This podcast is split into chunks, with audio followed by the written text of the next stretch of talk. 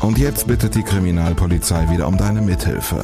Licht ins Dunkel, Cold Cases und ungeklärte Vermisstenfälle. Ein Podcast der Podcastfabrik und Mike Mattis. Licht ins Dunkel. Cold Cases und ungeklärte Vermisstenfälle von hier. Hallo ihr Lieben, herzlich willkommen zu Licht ins Dunkel. Wir sprechen über Cold Cases und über ungeklärte Vermisstenfälle von hier. Heute geht es um ein Verbrechen aus dem Jahr 1997. Damals ist die 20-jährige Cindy Koch nach einem Disco-Besuch ermordet worden. Ihr Täter dürfte heute etwa 50 Jahre alt sein und wenn er noch lebt, davon gehen die Mordermittler aus, dann läuft er bis heute frei herum, als wäre nichts passiert. Erlaubt mir diesen Kommentar, mich kotzt das an. Für mich und mein Gerechtigkeitsempfinden sind solche Geschichten tatsächlich nur ganz, ganz schwer zu ertragen. Ich habe also nach bestem Wissen und Gewissen recherchiert. Vielleicht kann ja irgendwer da draußen, der bisher geschwiegen hat, was dazu sagen und den Ermittlern vielleicht noch den entscheidenden Hinweis geben. Und falls das nicht der Fall ist, dann sorgen wir hier zumindest mal dafür, dass dieses Verbrechen nicht in Vergessenheit gerät. Den Kontakt zur Mordkommission Kommission in Essen packe ich euch hinterher in die Show Notes. Falls ihr also tatsächlich einen Hinweis habt, dann meldet euch da gerne. Kriminaloberkommissar Dustin Wisniewski hat mir gesagt, er ist froh über jeden Hinweis, den er kriegen kann. Was ist da also passiert im August 1997? Wir schreiben den 9.8.97, ein Samstag und dazu noch ein ziemlich heißer Sommertag. Temperaturen liegen bei über 30 Grad, perfektes Sommerwetter, also optimal zum Grillen. Genau diese Idee haben auch die 20-jährige Cindy Koch und ihre Familie. Alle sind mit dabei, unter anderem auch die beiden Brüder von Cindy, ihre Mutter, ihre Oma und ihr anderthalbjähriger Sohn. Cindy ist alleinerziehend und wohnt in einem weißen Mehrfamilienhaus im Stadtteil Stärkrade, ganz in der Nähe des Bahnhofs. Ihre Mutter und ihre Brüder wohnen ebenfalls in diesem Haus, allerdings in einer anderen Wohnung. Nach dem Grillen mit der Familie will Cindy noch ein bisschen feiern gehen. Sie hat sich dazu mit einer Freundin verabredet. Die beiden treffen sich abends bei Cindy in der Wohnung und bereiten sich auf einen großartigen Partyabend vor, sagt Mordermittler Dustin Wisniewski. Man hat sich zunächst einmal in der Wohnung von der Cindy aufgehalten mit der Freundin, hat da ja ein bisschen vorgetrunken, wie man es halt kennt von früher. Darüber, wo ihr Sohn an diesem Abend schläft, gibt's unterschiedliche Informationen. Der WDR hat damals zum Beispiel berichtet, dass der Junge bei Cindys Mutter bleibt. Genauso steht's auch in mehreren Zeitungsartikeln von damals. Und vor zwei Jahren, als meine Kollegin Anna Deschke in ihrem Podcast Mord im Pott über den Fall Cindy Koch gesprochen hat, hieß es ebenfalls noch, der Sohn schläft an diesem Abend bei Cindys Mutter. Tatsächlich hat er aber bei Cindys Großmutter übernachtet. Also der Sohn war bei der Oma. Ähm, das ergibt sich aus den Akten. Warum das jetzt damals und an anderen Berichterstattungen anders formuliert wurde, weiß ich nicht. Hat manchmal auch nochmal einen Grund, vielleicht nicht ganz mit dem Aktenbestand oder mit den, ja, mit den Inhalten aus der Akte quasi an die Öffentlichkeit zu geben. Warum das jetzt so ist, weiß ich nicht, aber man kann jetzt aber sagen, dass das Kind definitiv bei der Oma war. Genauso wird es auch in einem Beitrag der Sendung Aktenzeichen XY ungelöst dargestellt. Dieser Beitrag ist im Juli 2021 im ZDF gelaufen. Cindy und ihre Freundin starten gegen 22.40 Uhr und fahren Richtung Centro. Für alle, die das jetzt nicht kennen, das ist im Prinzip genau das, was Amerikaner als Einkaufsmall bezeichnen würden. Also ein großes Einkaufszentrum mit mehr als 800.000 Quadratmetern Gesamtfläche. Zum Vergleich, das sind mehr als 111 Fußballfelder.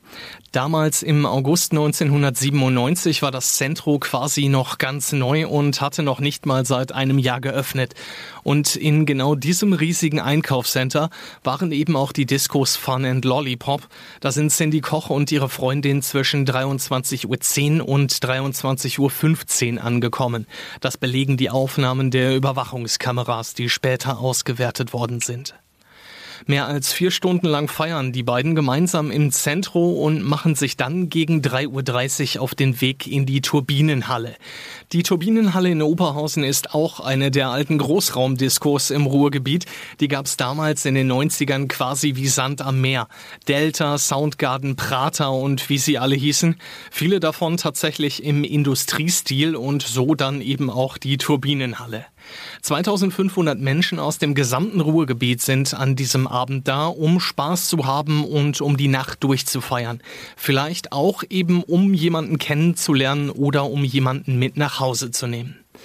In der Turbinenhalle bleiben die beiden jungen Frauen aber nicht lange, wohl auch, weil Cindy hier auf ihren Ex-Freund trifft, hat mir Mordermittler Dustin Wisniewski gesagt. Das war, war ihrerseits auch nicht so schön, das hat die Freundin noch geschildert, weil sie da halt noch ein bisschen Gefühle hatte, wie man es kennt. Halt, wenn die Beziehung zu Ende geht, dann ähm, ist das nicht immer ganz schön, sondern hat noch irgendwie Gefühle da. In Episode 4, wenn wir über den aktuellen Ermittlungsstand im Cold Case Cindy Koch sprechen, wird uns Dustin Wisniewski, der leitende Ermittler, noch ein kleines bisschen mehr zu dieser Konstellation erzählen.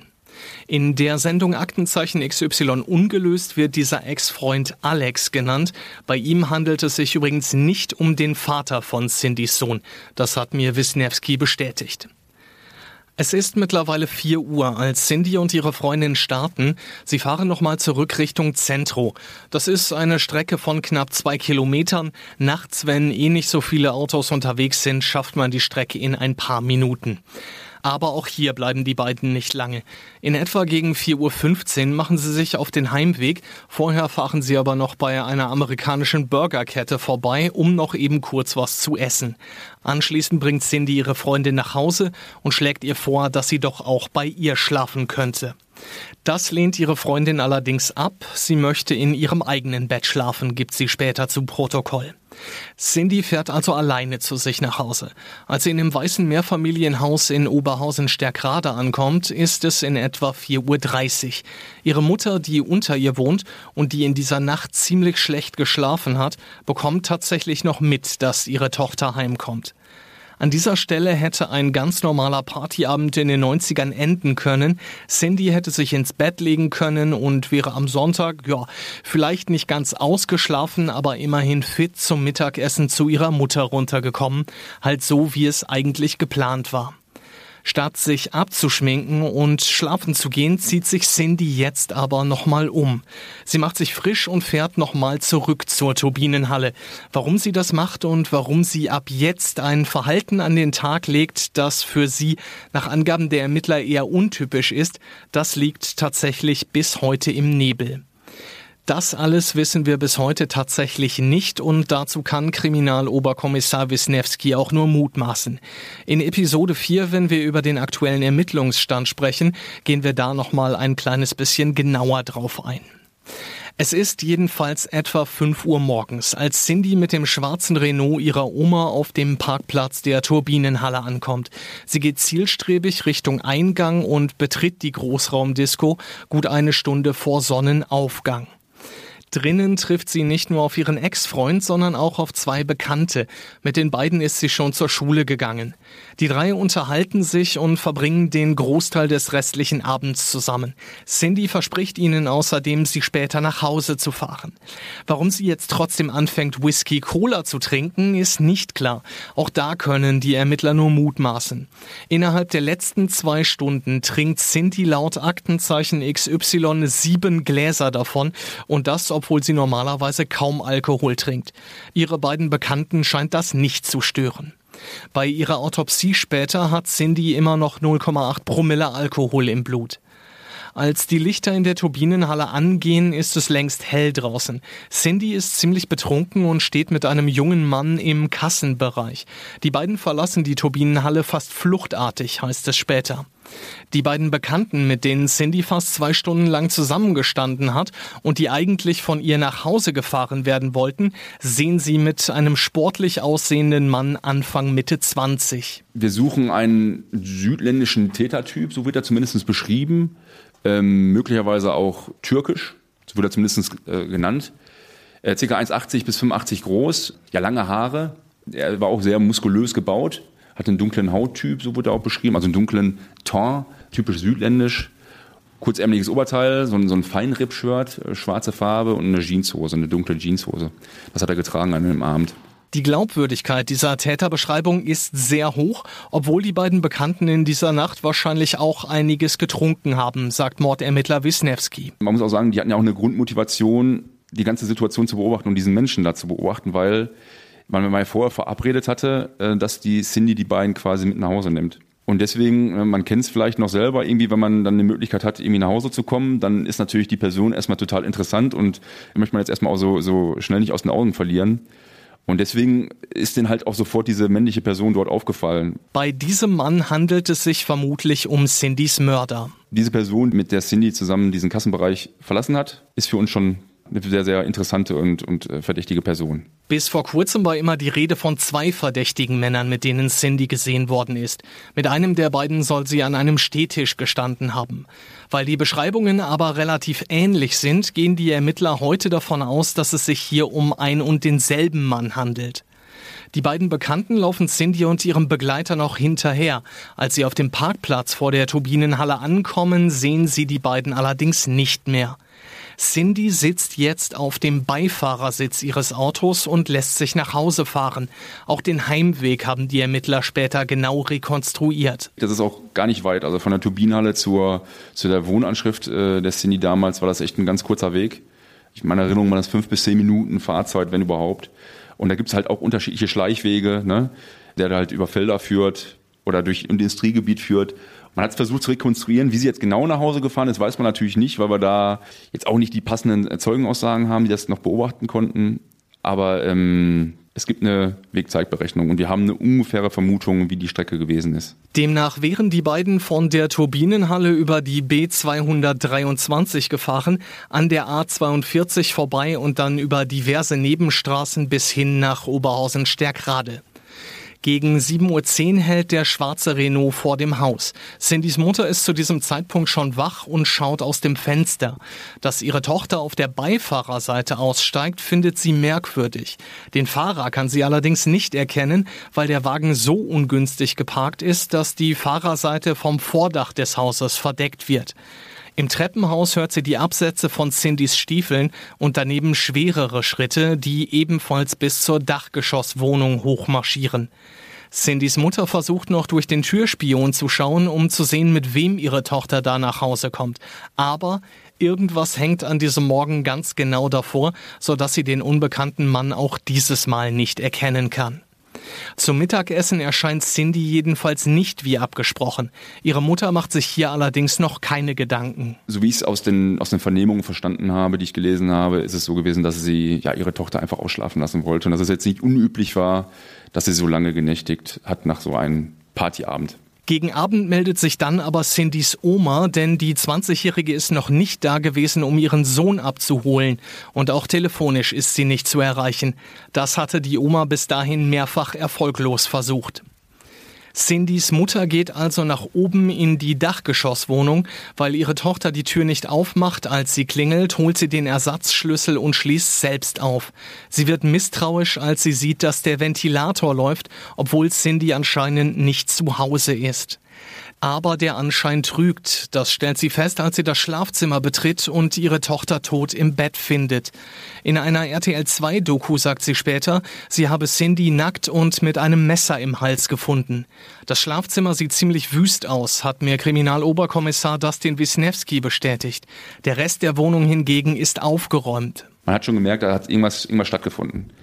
Und was letztendlich genau abgelaufen ist, wissen wir nicht. Man, wir haben natürlich versucht, das irgendwie zu rekonstruieren. So sehr möchte ich da jetzt auch nicht ins Detail gehen, ähm, weil das dann natürlich Täterwissen ist. Aber ja, mehr kann ich da erstmal nicht zu sagen. Ein kleines bisschen mehr hat mir der Mordermittler dann doch erzählt. Das fasse ich euch auch zusammen in Episode 4, wenn wir über den aktuellen Ermittlungsstand sprechen. In Zeitungsartikeln und verschiedenen Reportagen finden sich jedenfalls unterschiedliche Angaben zur Todesursache. Demnach ist Cindy mal erwürgt bzw. erdrosselt und mal erstochen worden. Dazu sagt Wisniewski, es passt beides. Wann Was zu welcher Zeit oder welcher Tatphase stattgefunden hat, da möchte ich jetzt auch erstmal keine Angaben zu machen. Klar ist jedenfalls, dass es in der Wohnung einen Kampf gegeben haben muss. Die Spurensicherung hat damals schon einiges an DNA gefunden. Männliche DNA, die bisher allerdings nicht zugeordnet werden konnte. Die Spurenträger, die waren halt ähm, auch so täterorientiert, sag ich mal, dass man sagen kann, das muss eigentlich die Täter-DNA sein. Das Problem? Bis heute ist der Spurenleger, also der Täter, in keiner Polizeidatenbank aufgetaucht, weder national noch international. Das heißt, es gibt zwei Möglichkeiten. Entweder hat er sich vor dem Mord und nach dem Mord an Cindy Koch wirklich nichts zu Schulden kommen lassen, oder er ist ganz einfach auch mit jeder anderen Tat einfach davongekommen. Letzteres ist allerdings eher unwahrscheinlich. Im Laufe der letzten knapp 24 Jahre sind roundabout 1400 Menschen befragt worden und knapp 600 DNA-Analysen durchgeführt worden. Alles ohne Erfolg. Was den Ermittlern fehlt, um den Täter nach fast einem Vierteljahrhundert dann doch noch zu fassen, darüber sprechen wir dann eben auch in Episode 4. Ich fasse das Ganze jetzt nochmal kurz zusammen. Am 9. August 1997 geht Cindy Koch zusammen mit einer Freundin feiern. Zwischen 23.10 Uhr und 23.15 Uhr kommen die beiden am Zentro in Oberhausen an und besuchen da erstmal die Diskos Fun and Lollipop. Gegen 3.30 Uhr geht's dann weiter Richtung Turbinenhalle. Da bleiben die beiden aber auch nur kurz. Schon gegen 4.15 Uhr fährt Cindy ihre Freundin nach Hause. Anschließend macht sie sich frisch und steht um 5 Uhr morgens wieder in der Turbinenhalle auf dem Dancefloor. Als gegen 7 Uhr das Licht angeht, ist Cindy ziemlich betrunken und wird mit einem 20- bis 25-jährigen Mann im Kassenbereich gesehen. Er ist 1,80 Meter bis 1,85 groß. Er hat lange Haare, trägt ein schwarzes Feinripp-Shirt und eine dunkle Jeans. Die Polizei spricht von einem südländischen Hauttyp. Er fährt Cindy heim. Sie wird von ihrer Mutter gegen 7.10 Uhr gesehen, als sie auf der Beifahrerseite aussteigt. Cindy und ihr Begleiter gehen zusammen in die Dachgeschosswohnung. Dort tötet er die 20-Jährige und verschwindet anschließend unerkannt. Wenn euch beim Hören jetzt klar geworden ist, oh, ich habe da vielleicht doch was gesehen, was den Ermittlern helfen könnte, dann meldet euch unbedingt beim Polizeipräsidium in Essen. Für Hinweisgeber, also die Erreichbarkeit hier bei der Polizei in Essen ist halt die 0201, klar, die Vorwahl, 829 und dann die 0 am Ende, das ist quasi unsere Vermittlerstelle und da werden sie zu der richtigen Stelle verbunden. Das Ganze nochmal zum Mitschreiben. 0201 für Essen und dann die 8290. Als nächstes schauen wir uns den aktuellen Stand der Ermittlungen an. In Episode 4 sprechen wir mit Kriminaloberkommissar Dustin Wisniewski darüber, was den Mordermittlern eigentlich noch fehlt, um den Täter ausfindig zu machen und festzunehmen. Im Juli 2021 war der Fall ja Thema in der Sendung Aktenzeichen XY ungelöst. Wie viele Hinweise danach eingegangen sind und ob da eine gute oder möglicherweise sogar heiße Spur dabei ist, klären wir dann außerdem. Ich bin Mike Mattis und danke euch fürs Zuhören. Würde mich freuen, wenn ihr beim nächsten Mal dann auch wieder mit dabei seid. Feedback gerne an post@lichtinsdunkel-podcast.de oder über unsere Facebook- oder Instagram-Seite. Bleibt sicher und gesund, das ist ganz, ganz wichtig. Alles Gute wünsche ich euch. Glück auf. Ein Blutbad an Heiligabend in Gütersloh, ein Giftmord in Bielefeld oder ein Femizid in Preußisch-Oldendorf. Die schlimmsten Verbrechen passieren unmittelbar vor unserer Haustür. Im Podcast Ostwestfälle gehen wir den Verbrechen auf die Spur. Wir sprechen mit Strafverteidigern, mit Journalistinnen und Journalisten, die die Fälle Monate, teilweise sogar jahrelang begleitet haben. Ostwestfälle, der True Crime Podcast der Neuen Westfälischen. Jetzt auf nw.de und überall, wo es Podcasts gibt.